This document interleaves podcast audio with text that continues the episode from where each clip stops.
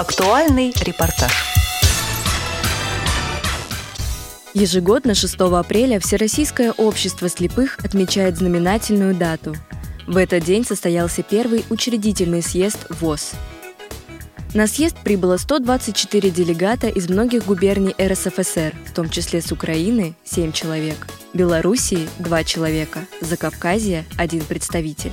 В составе делегатов были бывшие крестьяне – 50 человек, рабочие – 16 человек, бывшие дворяне – 10 человек, почетные граждане – 10 человек.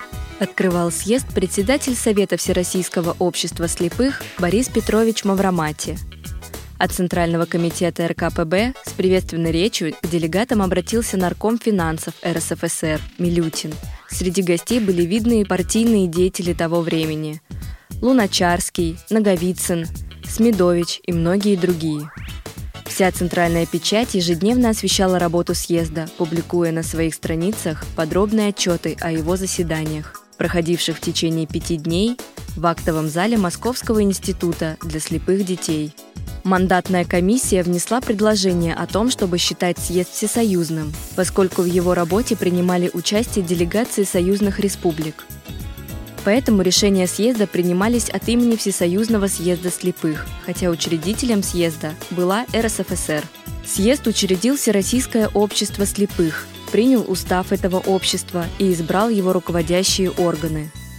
8 июля 1925 года Совет народных комиссаров РСФСР издал декрет, согласно которому учреждено Всероссийское общество слепых и утверждено положение о ВОЗ – Именно в этом положении впервые было дано определение Общероссийской организации незрячих. Всероссийское общество слепых является общественной организацией, которая осуществляет свои задачи и цели путем трудового устройства слепых во всех доступных им отраслях производства.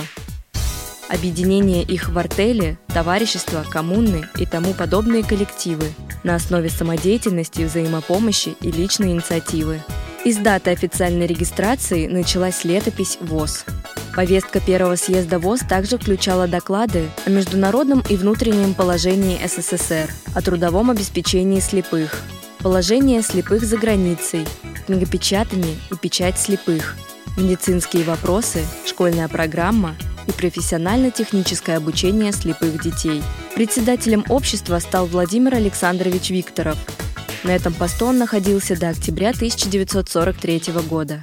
Викторов внес большой личный вклад в становление и развитие Всероссийского общества слепых.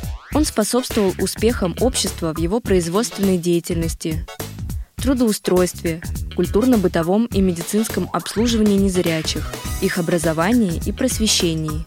Не оставались без его внимания такие вопросы, как ликвидация неграмотности среди незрячих, подготовка кадров ВОЗ, проведение мероприятий по профилактике глазных болезней, поднятие общекультурного уровня членов ВОЗ.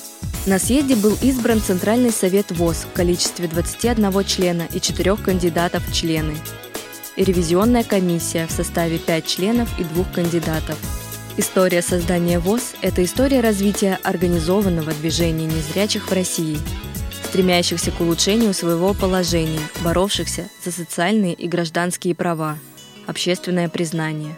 Попытки создания Всероссийского объединения слепых предпринимались еще в 1916 году при организации в Петрограде Центра Всероссийского союза слепых, который, однако, не получив государственной поддержки, осенью 1917 года распался.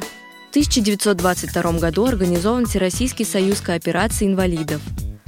В отдельных городах возникают губернские союзы слепых.